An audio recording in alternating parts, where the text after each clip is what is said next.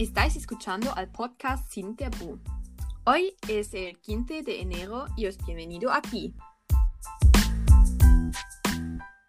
El podcast que se atreve a hablar de temas tabú en nuestra sociedad. Me llamo Anya. Y me llamo Ira. ¿Cómo estás? Mm, bien, aunque esta situación me aburre un poco. Sí, es verdad. Echo mucho menos de ir a la ciudad y quedarme para ir de compras o comer algo. Sí, eso es muy triste. Pero mm, a lo menos todavía puedes ordenar comida a tu casa, ¿no? Sí, pero aquí estoy sola y si como algo, algo también lo hago por la comunidad de mis amigos. Sí, tienes razón. ¿Cuál es tu momento álgido de los pasados días? Ayer vinieron los pons de McDonald's. Sí, me he dado cuenta. Significa que pronto vamos a comer ahí. Sí, pero la tontería es que no podemos comer dentro.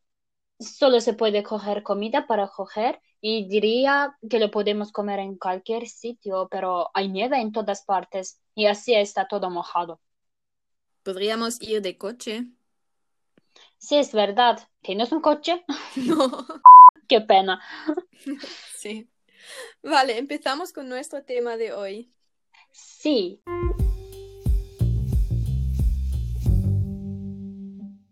Hoy hablamos sobre el tema nacimiento paliativo. Anya, ¿nos cuentas eh, algo sobre el tema? Sí. El término paliativo viene del latín y significa envuelto en un manto. Se refiere a la idea original de proteger a un paciente del dolor y envolverlo en analgésicos. Una ecografía puede decir muy temprano si un niño está enfermo y por lo tanto no puede ser viable. Muchos padres se enfrentan al hecho que su niño tiene un enfermo terminal y no es viable. La pérdida de un hijo es terrible, así que muchos padres deciden que no dejan que llegue tan lejos. Hacen abortar al niño, lo cual es posible mucho después de la 14 semana del embarazo, para no involucrarse en primer lugar. Muchos padres también tienen miedo de que el niño sufra al nacer o que solo tenga que afrontar el dolor en su corta vida. Aquí es donde entra el nacimiento paliativo y da a los padres la oportunidad de traer al niño al mundo de la forma más natural posible, sin dolor, y luego con mucho cuidado de despedirse del niño. Entonces, em, ¿qué es exactamente un nacimiento paliativo? Es solo un nacimiento, ¿no? Mm, no exactamente. Las diferencias son fáciles de encontrar.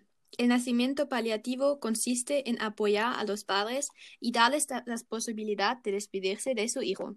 La alternativa es que el niño sea alejado de los padres después de una cesárea para ser operado y que se encuentra en mil, entre miles dispositivos en una unidad de cuidados intensivos.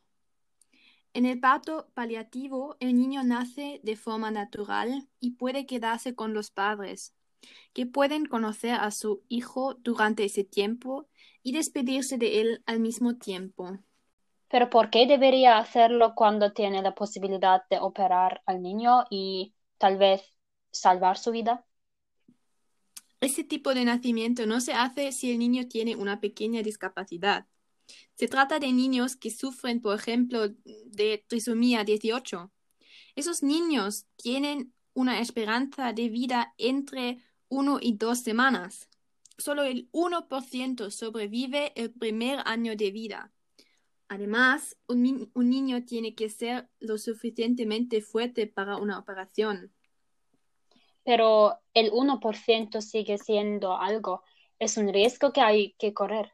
Sí, pero no debes olvidar de qué se trata. El, el nacimiento paliativo es la alternativa al aborto. Se trata de pasar el tiempo que los padres tienen con el niño. A los padres se, da, se, les da una habitación para vivir con el niño. El ni niño recibe analgésicos para que no sufra, pero por lo demás siempre está con los padres. La alternativa, como dije, es que el niño está lejos de los padres en una unidad de cuidado intensivos en algún lugar donde no se permita a los padres tocar al niño. Si los niños mueren rápidamente o incluso nacen muertos, los padres aún tienen tiempo de despedirse del cuerpo. Para ello, consiguen una habitación donde viven con su hijo muerto a veces durante unos días. ¿No es un poco extraño?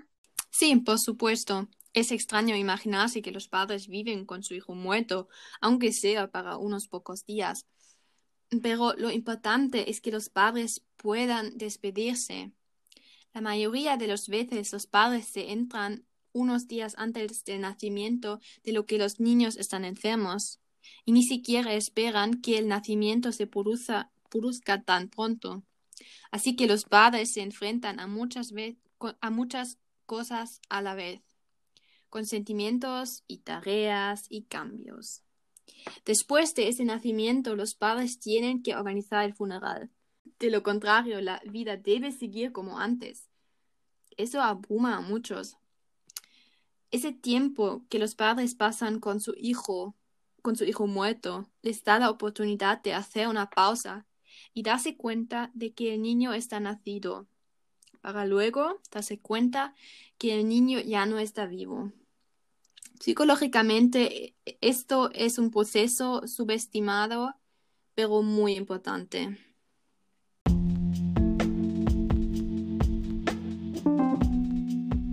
Seguimos hablando sobre temas difíciles. Sí, qué verdad. Anya, ¿qué piensas? ¿Fue el tema más difícil hasta ahora? Sí, totalmente. ¿Y quieres un tema aún más difícil? Claro, enseguida. No ahora mismo, pero la próxima semana hablaremos del siguiente tema tabú, la pedofilia. Y antes de dar demasiado, nos despedimos. Adiós amigos, hasta pronto. Adiós.